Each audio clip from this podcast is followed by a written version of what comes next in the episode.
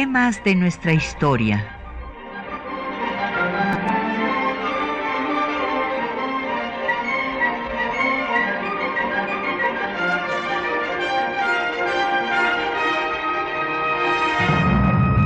Un espacio que difunde el conocimiento del pasado para comprender nuestro presente. Programa a cargo de la maestra Patricia Galeana.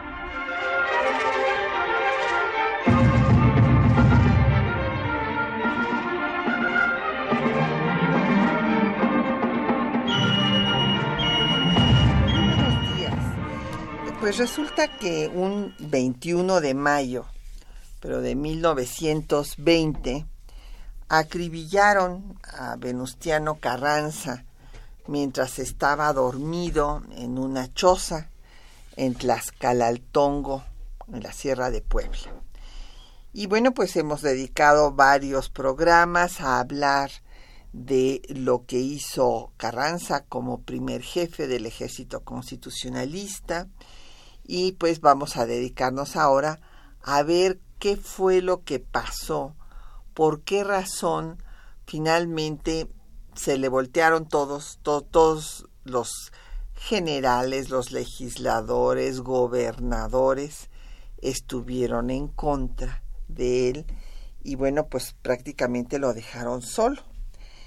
Y eh, pues esto para algunos se le ha dado la interpretación de que todos estuvieron en contra porque Carranza actuaba como un porfiriano o sea, como un hombre pues autoritario, etcétera, y que por eso pues concitó tantas enemistades.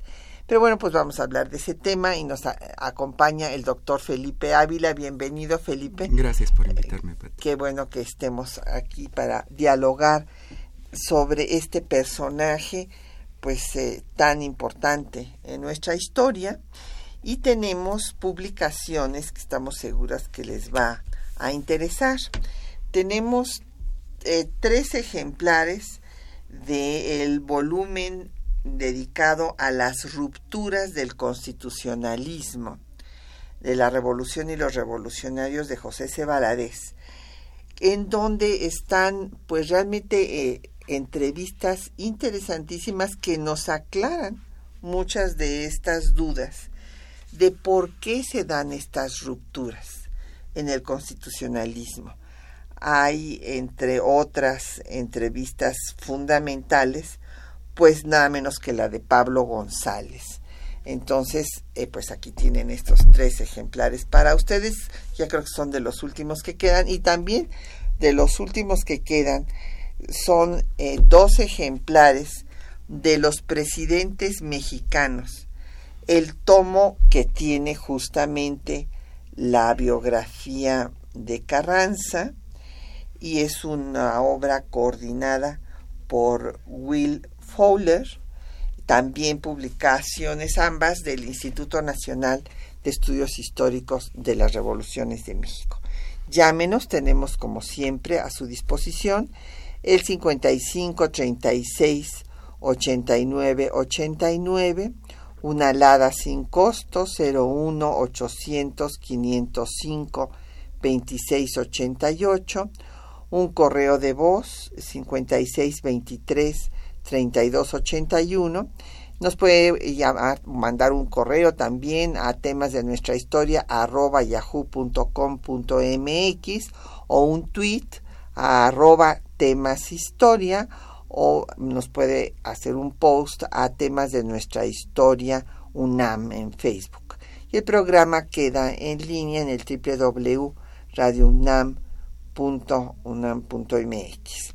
Bueno, pues ya conocen al doctor Felipe Ávila, él es investigador del Instituto de Investigaciones Históricas de la UNAM y ahora está también en el Instituto Nacional de Estudios Históricos de las Revoluciones de México. Se ha especializado en la Revolución Mexicana, en Zapata, pero ahora se está especializando en Carranza. Y bueno, pues vamos a hablar de este personaje, que bueno, es un personaje muy interesante. Hay que recordar sus orígenes. Él nació en Cuatro Ciénegas, eh, Coahuila, era pues eh, el número 11 de los hijos de la, de la familia de su padre Jesús Carranza y María de Jesús Garza. Primero estudió en el Ateneo Fuente de Saltillo, después en la Escuela Nacional Preparatoria. No pudo seguir la carrera de medicina que era la que él quería seguir por problemas en la vista. Y bueno, empezó su carrera política y pues tuvo todas las experiencias políticas. Fue primero presidente municipal de su pueblo, de, este, Cuatro Ciénegas, después fue diputado local, fue diputado federal, fue senador, fue gobernador interino, después fue gobernador electo y estuvo en contra del el dictador, bueno, de uno de los gobernadores que ponía Porfirio Díaz, que fue Garza Galán, se acercó al grupo de Bernardo Reyes y cuando pues se levanta el movimiento antireeleccionista de Madero se une a él y va a ser su secretario eh, de guerra en el gobierno provisional de Ciudad Juárez. Sí, así es. Eh, qué bueno que has decidido hablar en esta ocasión sobre un personaje central en la Revolución Mexicana, Venustiano Carranza. Eh, yo creo que por algo ocupó el papel que tuvo a partir de esta trayectoria. Su, biografía es muy interesante. Eh, por, eso se convirtió en el primer jefe, pero no solamente porque el Congreso de Coahuila lo designó para este cargo al desconocer al gobierno usurpador de Victoriano Huerta, sino porque realmente se lo supo ganar. Por toda esa experiencia política que tú has mencionado, por su gran capacidad organizativa, por su autoridad, pero sobre todo por su visión de estadista, fue que realmente se consolidó como el jefe de la revolución, el jefe de la revolución triunfante, porque si alguien llevó a buen término la revolución mexicana, si alguien supo sacar eh, experiencia de los fracasos que le costaron la vida a Madero, eh, si alguien supo entender cuál era el papel de México en el concierto de las naciones y defender con dignidad y soberanía eh, a nuestro país, fue precisamente Venustiano Carranza. Y esto lo entendemos si vamos viendo en su biografía cómo fue creciendo, cómo fue aprendiendo, cómo fue escalando, cómo fue impregnándose de la política nacional, cómo fue relacionándose con los más importantes personajes políticos de la época, eh, cómo tuvo experiencia de gobierno desde el nivel más eh, cercano a la gente que es la presidencia municipal hasta finalmente la jefatura de una revolución triunfante, eh, hacerse cargo de la presidencia de la República de manera provisional y después ser electo presidente de la República. Es, es un personaje fundamental, central, eh, muy poco comprendido, yo creo, muy, muy debatido, eh, muy polémico, pero creo que a, a 100 años de la promulgación de la Constitución, pues tenemos que reconocer en Venustiano Carranza que él es sin duda el artífice de la, de la Constitución mexicana y del Estado mexicano que surge a partir de la Revolución. Así es, y bueno, hay que recordar que él vio venir el tema de que, le, que iban a, darle un golpe de Estado a, Madero, que, que, lo iban a acabar, se lo hizo ver le, inclusive le ofreció que le mandaba ayuda, eh, ofreció que eh, mandaría a Mújica nada menos a ayudarle. Y eh, bueno pues a Pablo González que sería uno de sus líderes militares más importantes Madero sucumbió en su afán pacifista y democratizador al no licenciar al ejército porfirista y no cambiar totalmente sus cuadros, eh, pues por, con la gente nueva. Ahora bien, eso lo capitaliza Carranza, pero justo la tesis de José C. en su análisis sobre la situación de Carranza y el conflicto en el que se ve envuelto cuando pues la mayor parte de todo, todos se ponen en su contra. Eh, Valadez dice que básicamente es porque estos líderes nuevos, pues que habían ganado la revolución exponiendo su vida en el campo de batalla, querían tener el poder.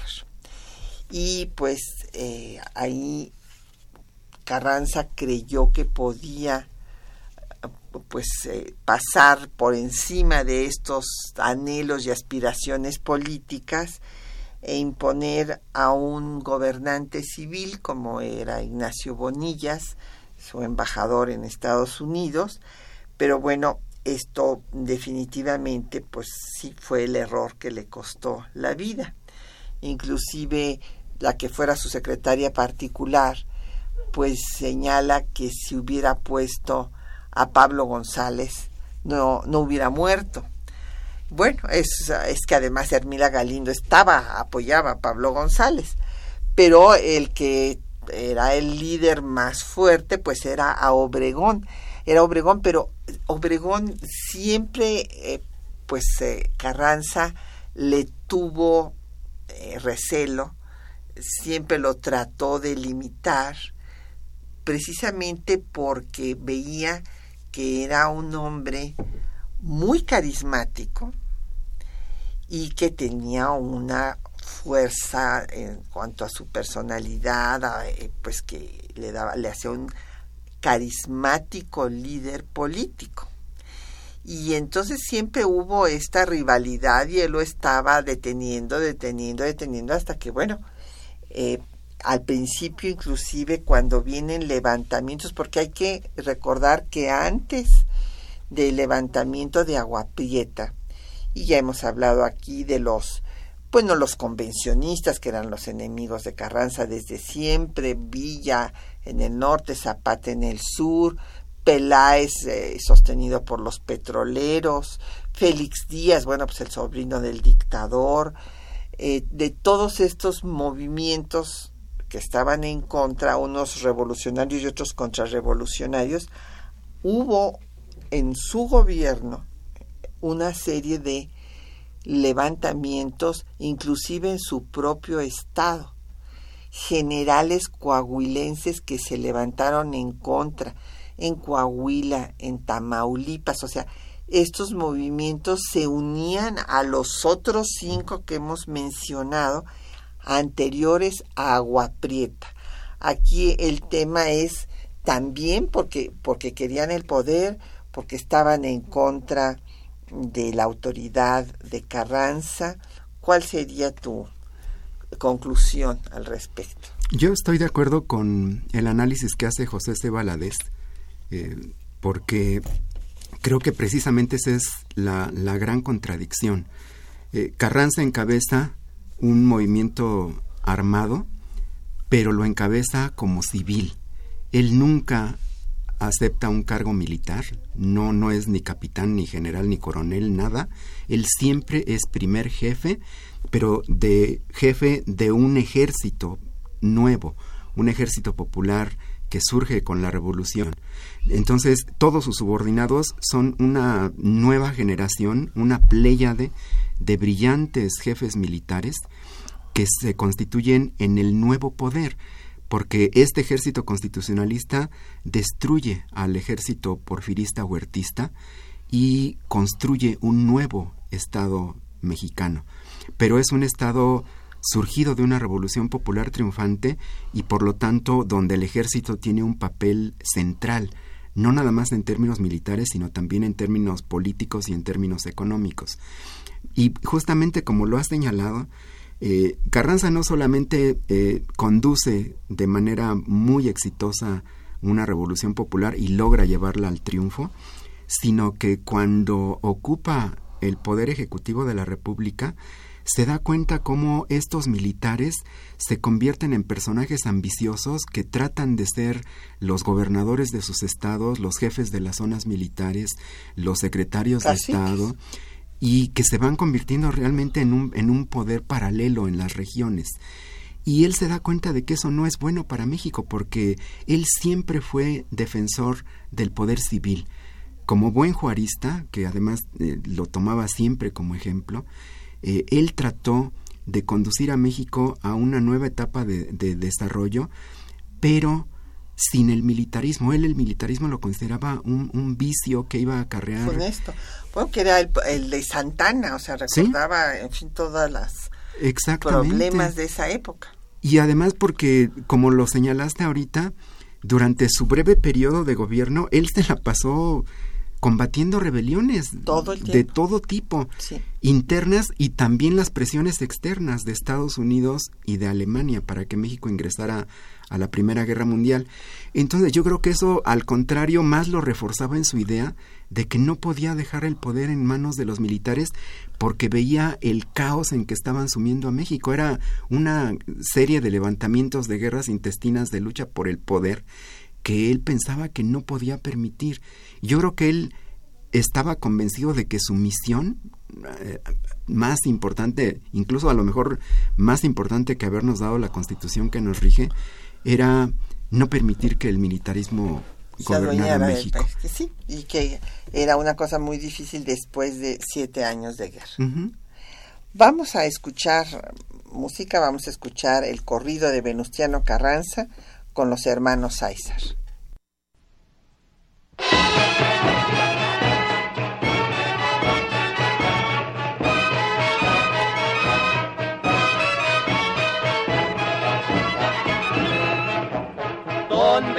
Venustiano Carranza, gobernador de Coahuila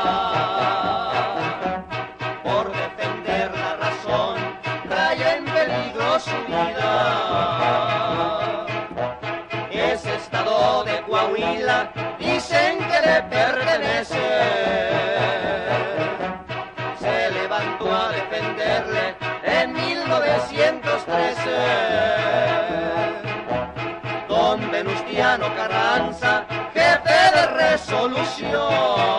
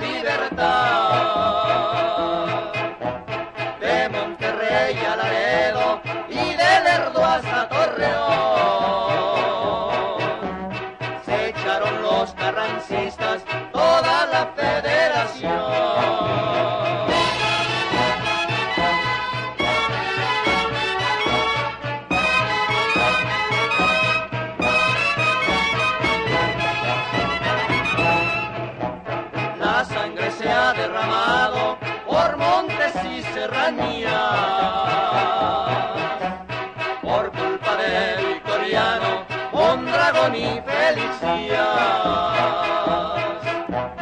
Ahora si el señor Carranza hasta aquí puso una raya.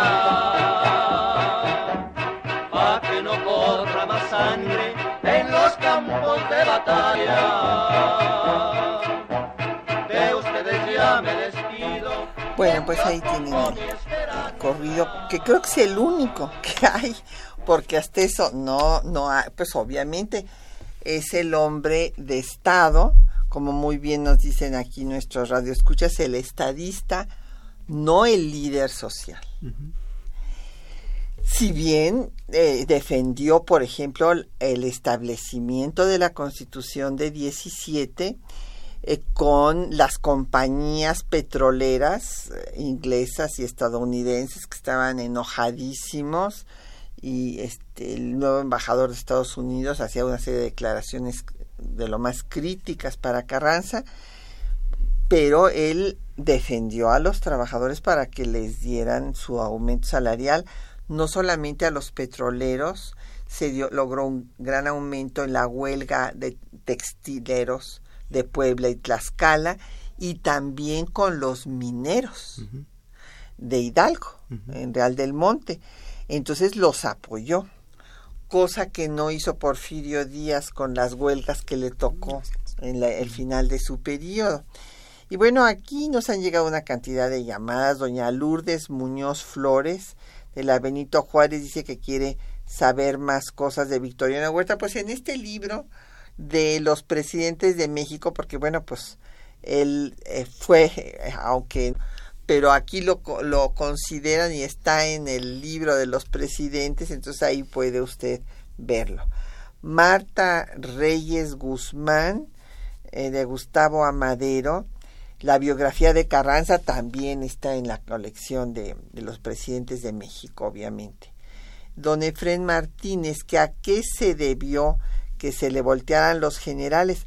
Bueno, porque los generales eh, no estaban de acuerdo con no tomar el poder. Los generales, o sea, que se juegan, como digo, la vida en el campo de batalla, dicen, bueno, a ver, nosotros ganamos la revolución y ahora nosotros somos los que tenemos que tomar las decisiones y tener el poder. Tan sencillo como eso. Y pues era el caso de Obregón, que fue el que tuvo las batallas y los triunfos más importantes para el constitucionalismo, el general invicto de la revolución. Josefina Cruz de Huizquilucan, que cuánto tiempo pasó para que surgieran los conflictos y ordenaran matar a Carranza. A ver, doña Josefina, no dejó de haber conflictos ni un solo día del gobierno de Venustiano Carranza. O sea, porque aun cuando se da la constitución el 5 de febrero, se convoca elecciones, él toma posesión ya como presidente constitucional en mayo, pues están cinco movimientos levantados en armas, unos convencionistas como Villa en el norte y Zapata en el sur, los soberanistas en Oaxaca que desconocen la constitución de 17 y quieren la de 57 sin las leyes de reforma, Félix Díaz, el eh, sobrino del dictador, y también Peláez, el que no, no está de acuerdo con el artículo 27 de la Constitución que afecta los intereses de las compañías petroleras. Entonces, esos están todo ese tiempo en, en lucha hasta que matan a Zapata el 10 de abril de 1919 y después en 20 bueno pues Villa pero Villa hasta después se va ya cuando, mantan a Carranza va a licenciarse no y se va a poner en paz hasta que también lo matan a él. Pero este el tema es que los conflictos yo creo que usted se está refiriendo también ya a los generales pues surgen por la sucesión presidencial y antes estos conflictos con los coahuilenses y los tamaulipecos pues eran por problemas de que ellos querían hacer su voluntad adentro de los estados y Carranza no los dejaba, básicamente. Sí, sí, así es. Entonces, bueno, pues sí, los ya el, el momento final pues es desde luego el plan de agua prieta, del 23 de noviembre, ¿es de noviembre? No, es, de abril. Es de abril. De abril, 23 de abril de 1920 y en el 21, o sea, un mes después, lo, lo matan.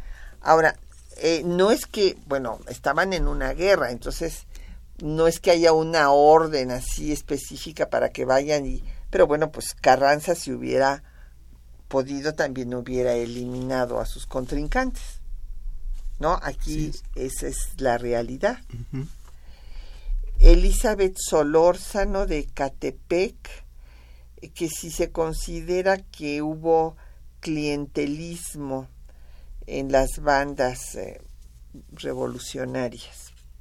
Pues no, realmente el clientelismo viene después. Sí, sí, sí, ya por el Estado, es una práctica de Estado pero no en ese en ese momento Carranza está echando a andar al país otra vez. Sí. Esa es la situación. Ustedes imaginen, estos cinco movimientos que hemos mencionado, armados, importantes, y además de eso, bandolerismo por doquier, paralizada toda la economía, pues eh, las minas, las fábricas, todo, escasez de alimentos, epidemias de cólera. O sea, es una situación terrible. Sí, sí, muy complicada. Política, económicamente, de, eh, de todas, de todos los aspectos. Manuel Munguía de Ixtapalapa dice que también fue un dictador. Bueno, pues aquí el problema es que para poner orden, sí, evidentemente también tuvo mano dura. Sí, yo, yo creo que aquí el término dictador no está bien empleado. No, porque, bueno, pues se acababa de emitir la constitución y iba a, hacer una transición política eh, democrática en cuanto a que no se iba a él a reelegir. Sí, y porque el, el término dictador pues se aplica a, a, los jefes de gobierno que llegan al poder o por una rebelión armada o porque desconocen la constitución, desconocen los poderes y, y pasan por encima de las leyes. No, no, no hay constitución, no hay leyes, no hay normatividad que se respete, sino que es la voluntad pues de quien tiene el poder en sus manos.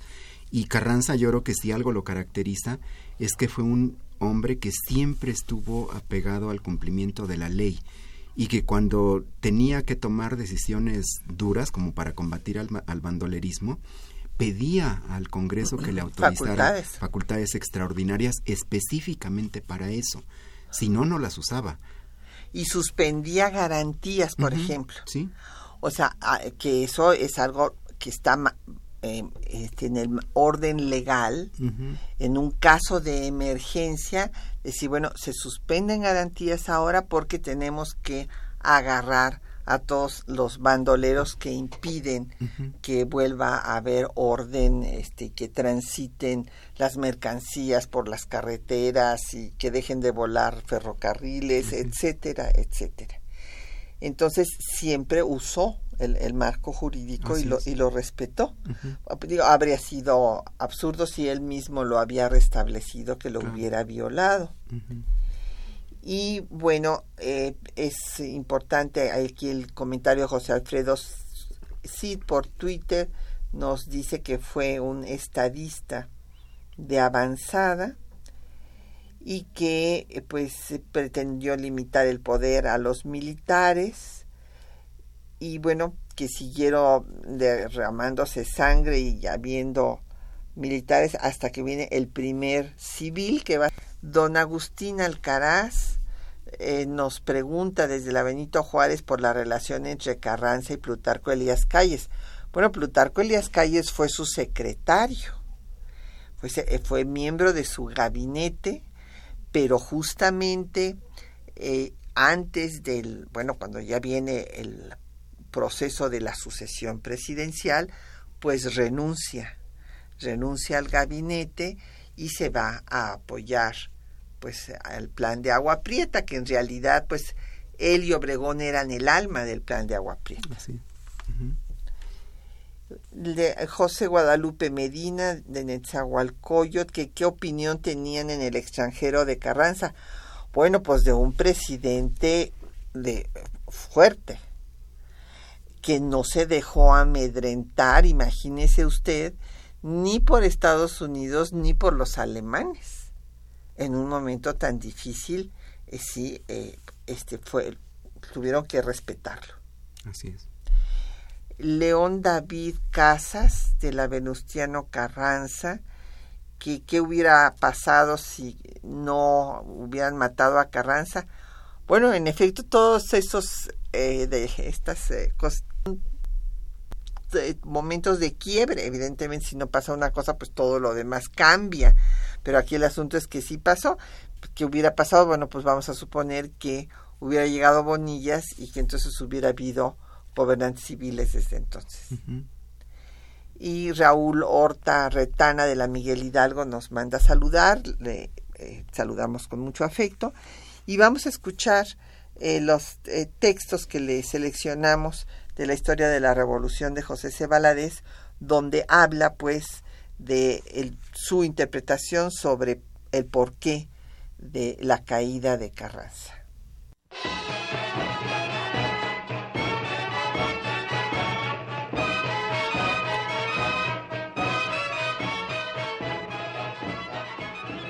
El 1 de mayo de 1917, Venustiano Carranza asumió la presidencia del país. Fue el primer gobierno bajo el nuevo régimen constitucional establecido en febrero de ese mismo año.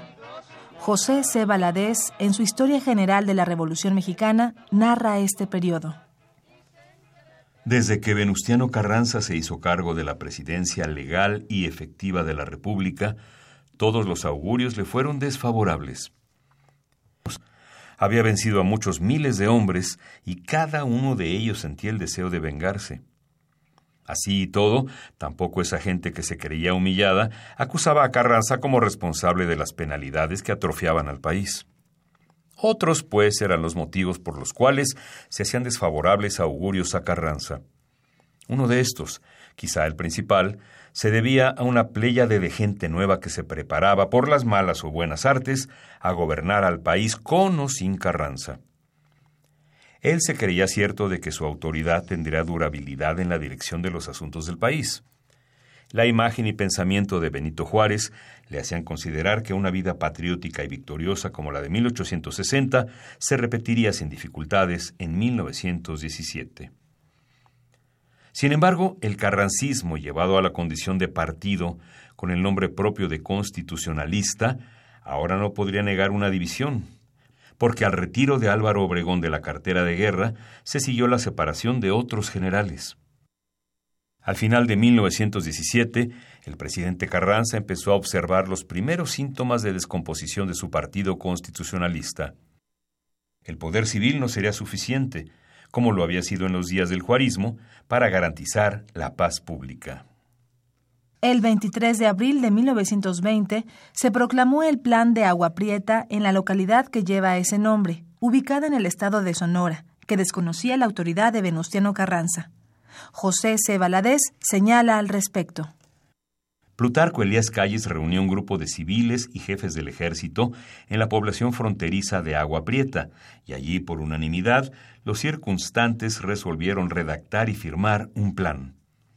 Así, enseguida de acusar a Venustiano Carranza de haber tomado el carácter de jefe de un partido político, y con lo mismo, contrariando los preceptos constitucionales, los firmantes del documento desconocían y cesaban en sus funciones al presidente y le sustituían provisionalmente.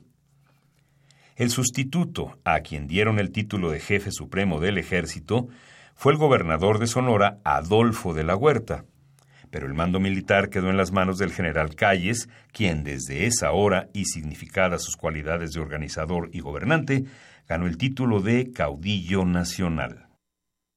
Tras la proclamación del plan de Agua Prieta, Carranza se vio obligado de nuevo a salir de la capital. A la mañana del 20 de mayo, una partida armada como de 200 hombres, al mando del coronel Rodolfo Herrero, observaba de cerca los movimientos de la columna presidencial. Herrero optó por hacerse presente, fingiéndose leal soldado al propio Carranza. Ya estaban apostados los hombres de Herrero cuando llegó a Tlaxcalantongo el presidente. Quienes iban en el séquito observaron que la mayor parte de las chozas estaban vacías y que casi todos los vecinos se habían ausentado. Sin embargo, era tanta la fatiga de los acompañantes del presidente y tanta la confianza en Herrero, que pasando por alto lo advertido, resolvieron entregarse al descanso. A tal objeto Herrero señaló el jacal en el cual debería quedar alojado el presidente y el propio Herrero comunicó al general Francisco Murguía que se retiraría del lugar, porque había recibido la noticia que acababan de herir a un hermano suyo. La intempestiva retirada de Herrero hizo que Luis Cabrera, Gersaín Ugarte y el general Murguía entraran en sospechas y trataron de persuadir al presidente para que la marcha fuese reanudada, pero éste, recordando por enésima vez los días de la reforma, comentó Diremos ahora lo que Miramón. Dios cuide de nosotros en estas 24 horas.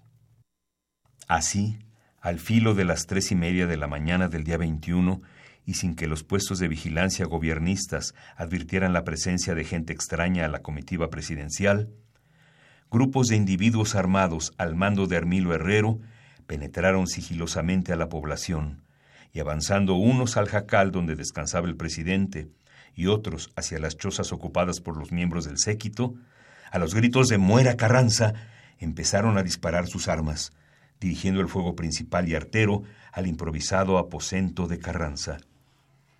Las balas dirigidas sobre el jacalda donde se encontraba el presidente hicieron blanco seguro en este de manera que, por lo intempestivo y violento del asalto, el último soplo de vida de aquel hombre extraordinario casi fue inadvertido por sus acompañantes de techo. Carranza expiró, pues, casi al tiempo de los primeros disparos. Francisco y Madero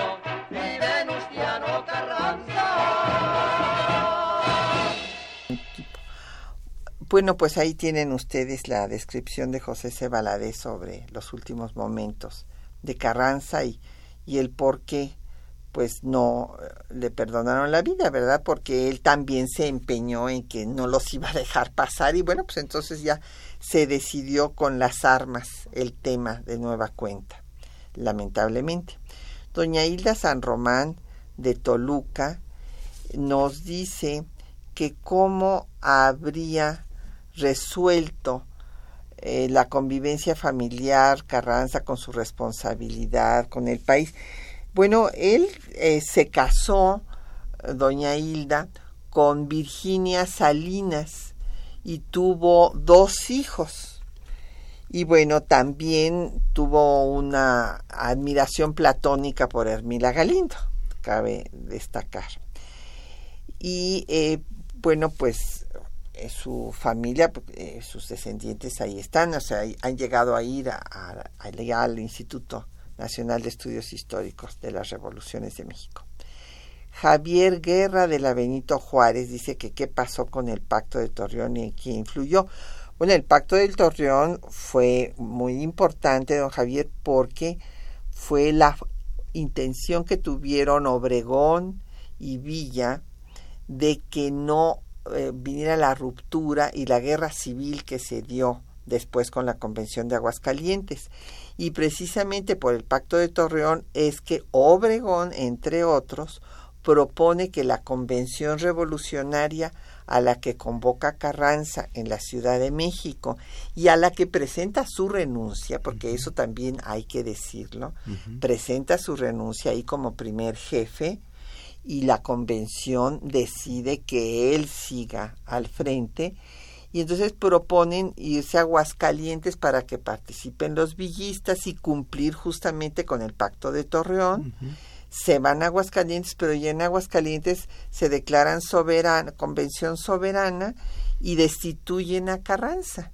Entonces, bueno, pues Carranza les dice, no, no les concedo a ustedes la facultad de destituirme si en la convención revolucionaria de la Ciudad de México lo acababan de ratificar. Este, luego Jorge Virgilio de la delegación Coyoacán me pregunta si influyó en la muerte de Carranza la suspensión de los sindicatos y el incumplimiento de la Constitución para realizar la reforma agraria. A ver, don Jorge. Aquí hay dos cosas, veamos. El tema de los sindicatos. El primero hubo una alianza de eh, los sindicatos y de la Casa del Obrero Mundial con los constitucionalistas que fue orquestada por Álvaro Obregón. Se formaron los batallones rojos, los batallones rojos ayudaron a Obregón a derrotar a los villistas en las batallas de Celaya. Pero después también muchos de los sindicatos y particularmente lo de la Ciudad de México pues hicieron una huelga de tres días en julio de 1917, julio, agosto, agosto, agosto 16, perdón, 16. antes de que se promulgara la Constitución, y por eso es una de las razones por las cuales no se hace aquí el Congreso Constituyente, se van a Querétaro, porque la Ciudad de México también estaba hecha un desastre. Entonces, en esta huelga, pues Carranza no está de acuerdo porque queda sin agua, sin comida, ni pan, ni tortillas, ni transporte, transporte nada. Y entonces, pues él obliga a que vuelvan al trabajo. Y ahí vienen sus malas relaciones ya con sindicatos y ya este deja se rompe esta alianza con la Casa del Obrero Mundial. Así es. Eh, esta alianza fue muy importante para derrotar a la convención eh, y fueron un aliado fundamental en esos meses de 1915 y sin embargo en 1916 la Casa del Obrero Mundial que era una organización anarcosindicalista y que se convirtió en la más importante a nivel nacional porque aprovechó su pacto con el constitucionalismo para crecer en la mayoría de las ciudades de la República con filiales y con organizaciones incorporadas a ella, eh, mantuvo su, su postura anarcosindicalista y comenzó a tratar de rebasar por la izquierda al constitucionalismo. Eh, a hacer huelgas, a exigir demandas que no estaban en condiciones de, cumplir las, las empresas, como que se sintieron muy empoderados por esa alianza y quisieron aprovecharse para poner de rodillas al, al, gobierno de Venustiano Carranza. Por eso es que decidió y le ordenó a Pablo González disolver los batallones rojos y, y, proscribir la Casa del Obrero Mundial y después la gota que derrama el vaso pues es la huelga general. Ahí Carranza también actúa con responsabilidad de Estado porque dice, bueno, yo no puedo permitir que la economía y la sociedad estén paralizadas y que no haya alimentos y que no haya luz, que no haya transporte, que no haya escuelas, que no haya agua, que no haya fábricas. Aquí el Estado tiene que intervenir. Entonces interviene y pues sí, interviene de una manera firme y, drástica porque pues e, encarcelan a los dirigentes y los juzgan y les eh, tratan al principio de, declarar traidores y aplicar la ley del 6 de enero del la 25, ley del 25 de, 25 de enero de 1862. La ley que da Juárez cuando la invasión de los ejércitos de la Alianza Tripartita. Sí, eh, la amplía para considerar que todos los que hagan eso que hicieron los huelguistas, pues sean declarados traidores a la patria y sean ejecutados. Sin embargo, son encarcelados, pero Carranza los indulta y no hay ninguna ejecución. Sí, eso es muy importante decirlo porque aquí eh, don Rodolfo Martínez de Azcapotzalco nos dice que es electricista y que Carranza fusiló al dirigente electricista. No, no lo fusiló don Rodolfo. Sí lo encarceló, se le sometió a juicio y el, y el juicio era pena de muerte. ¿Por qué? Porque estaba en vigor esta ley que acabamos de mencionar, pero después fue indultado. No hubo ninguna ejecución. Era un poco, o sea, era poner orden, porque pues ni modo, digo, era es la obligación del Estado, no no puede dejar que no podía dejar que esto siguiera adelante. David Zamudio Figueroa de Atizapán dice que eh, Carranza desmontó el ferrocarril de Coatzacoalcos a Veracruz que había hecho Porfirio Díaz. No, eh, no estaba terminado. Había una concesión que eh, después de la revolución quiso reiniciar los trabajos, pero el gobierno de Carranza descubrió que había irregularidades en esa concesión y que además el problema es que pues Oaxaca estaba prácticamente en manos del movimiento soberanista y de Félix Díaz eh, que controlaban la mayor parte de, de, ese estado y que además pues no había dinero para poder eh, seguir adelante. Además, con la nueva constitución de la República, todas las concesiones tenían que revisarse y tenían que eh, hacerse sobre nuevos términos. Entonces, ante esa situación tan complicada, lo que el gobierno de Carranza fue suspender eh, la, continuación de los trabajos y, se canceló temporalmente el proyecto. Patricia López de la Benito Juárez nos pregunta que cuál fue la reacción de Hermila Galindo después del asesinato de Emiliano Zapata. No, pues después del asesinato de Emiliano Zapata no tuvo ninguna reacción porque acuérdese que Hermila Galindo era constitucionalista, o sea, había estado con Carranza. por lo tanto, pues eran eh, un enemigo, eh, Emiliano Zapata. Cuando matan a Carranza, eh, bueno, va, va a verlo, eso ella misma lo escribe en su diario, va a ver su tumba y ahí le dice que cometió un error por no haber nombrado a Pablo González como el sucesor. bueno, un tuit de Lauro nos dice que dónde se puede escuchar en línea. Bueno, en el www.radionam.unam.mx. Ahí es donde puede este, escucharlo. Y, bueno, pues vamos a, a continuar, vamos a escuchar ahora más música. Vamos a escuchar eh, pues las traiciones políticas con los cinco del Valle, que es una canción cardenista. Y entonces, bueno, pues a todos les va muy mal en el corrido.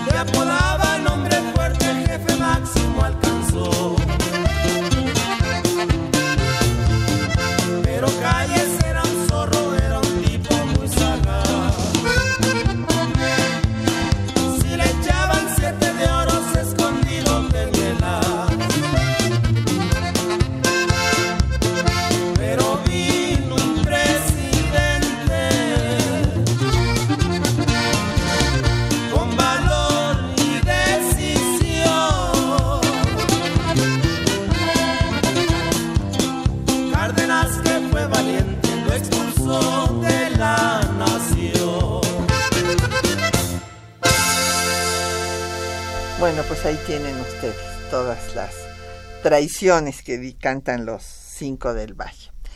Y don Efren Martínez Fraga de la Naucalpa nos habló y dice que quienes fueron los eh, intelectuales que estuvieron detrás de Carranza, de Villa, de Zapata. Bueno, pues de Zapata, Antonio Díaz Soto y Gama, por ejemplo Ujú, Montaño. los maestros, ¿verdad? Normalistas ahí, Mon- Otilio. Montaño. De, de Villa, pues a ver cuáles fueron los intelectuales, pues fue a- a- Ángeles fue el más Ángeles, pensante. Sí, y algunos que habían sido colaboradores de Madero, que después se fueron a Chihuahua y, y- y fueron los artífices del gobierno de Villa en Chihuahua, Silvestre Terrazas, Federico González Garza, eh, sobre todo e- ellos dos. eh, pero sí, sin duda, el, el más influyente pues era Felipe Ángeles, que tenía una formación de... de Militar. El colegio militar, ¿no? Y Carranza, bueno, pues tiene a Luis Cabrera. Yo creo que ese es eh, pues de los intelectuales más sólidos que está cerca de él. El más influyente, sí, sin duda. Y bueno, todos los constitucionalistas, los expertos. O los que hicieron, ayudaron a hacer el proyecto de la Sí, Constitución. Na- Macías, Natividad Rojas, Macías, Luis Manuel Rojas, ajá. Palavicini, que por cierto, Palavicini tuvo que renunciar a ser el director del Universal, el periódico que él había fundado, justo en este el periodo del gobierno de Carranza, porque atacaban mucho al Universal que era parcial por la cercanía de Palavicini con Carranza.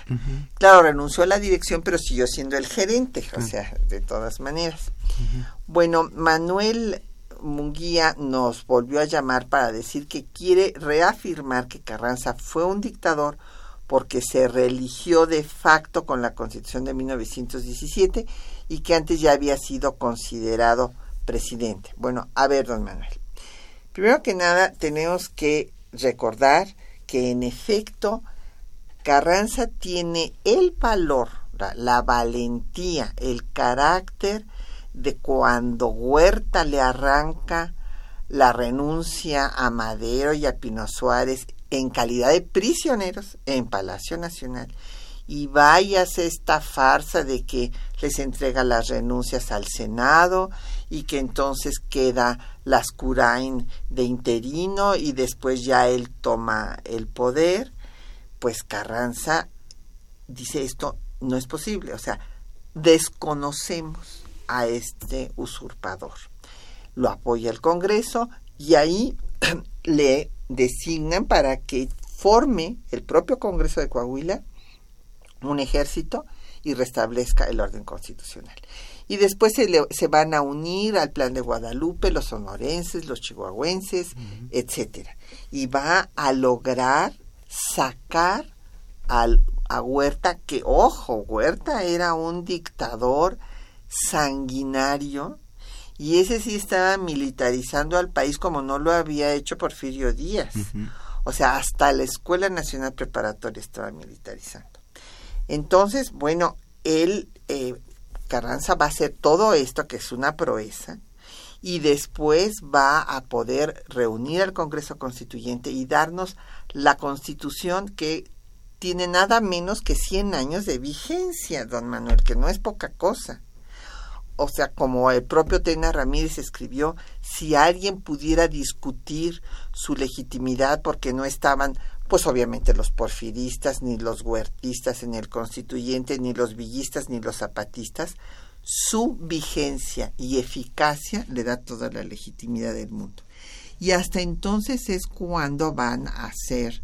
Usted dice que antes la hacía de presidente, bueno, pero es que era el líder de un movimiento revolucionario, este, que, que no es lo mismo a ser después eh, presidente.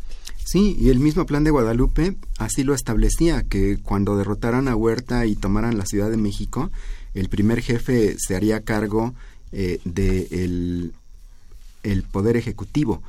Y eso fue lo que hizo Carranza.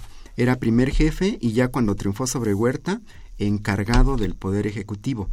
Pero nunca se convirtió en presidente ni siquiera provisional ni interino.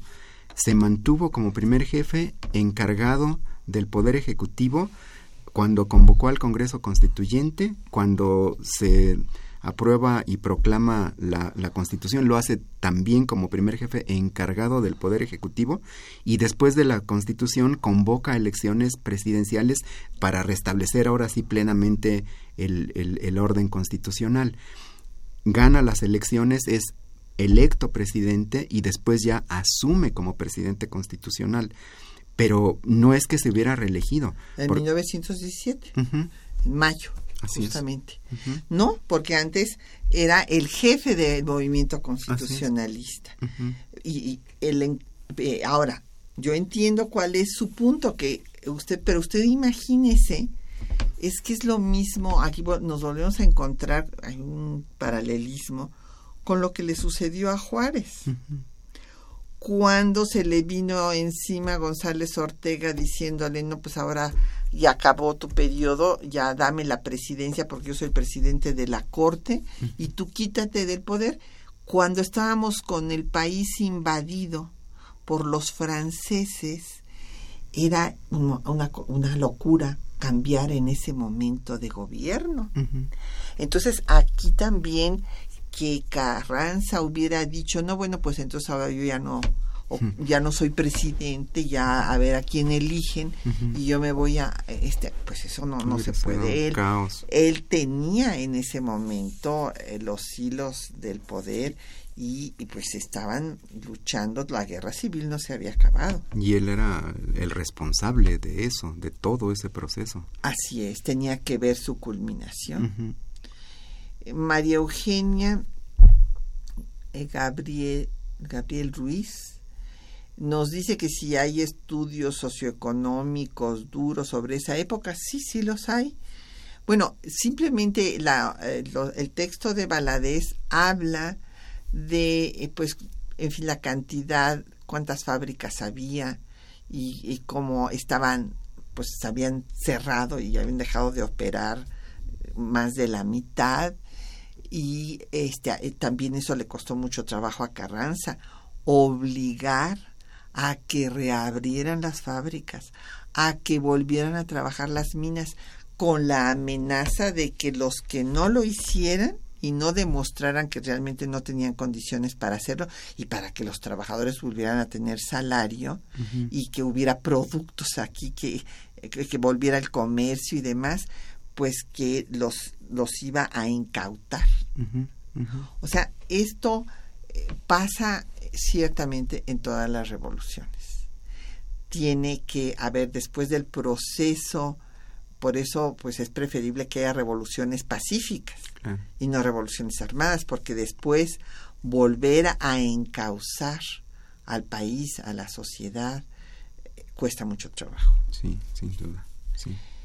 Eh, bueno, entonces ya le comentamos a María Eugenia, José Alfredo Cid, bueno, pues le agradecemos sus comentarios, muchas gracias.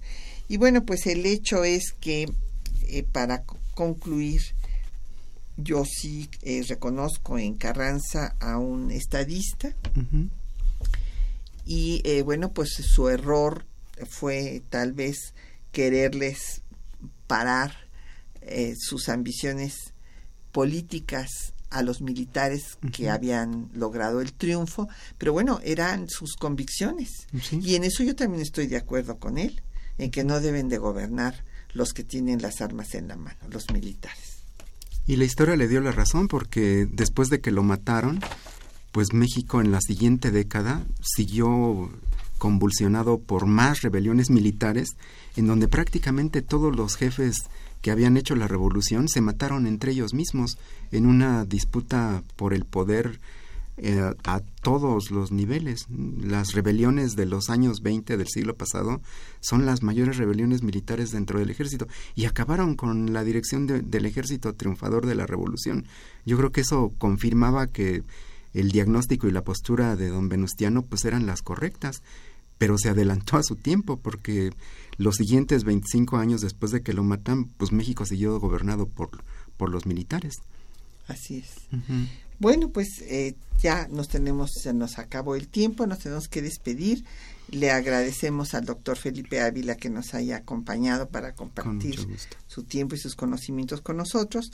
Agradecemos a nuestros compañeros en la lectura de los textos, Juan Stack y María Sandoval, en el control de audio, Socorro Montes, en la producción, Quetzalín Becerril, en los teléfonos, Jacqueline Santos y Erlinda Franco, eh, con el apoyo de don Felipe Guerra y Patricia Galeana se despide de ustedes hasta dentro de ocho días.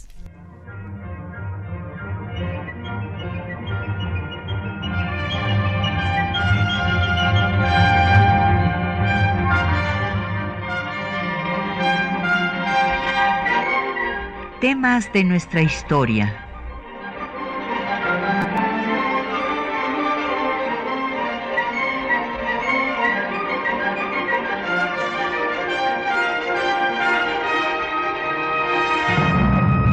Un espacio que difunde el conocimiento del pasado para comprender nuestro presente. Programa a cargo de la maestra Patricia Galeana.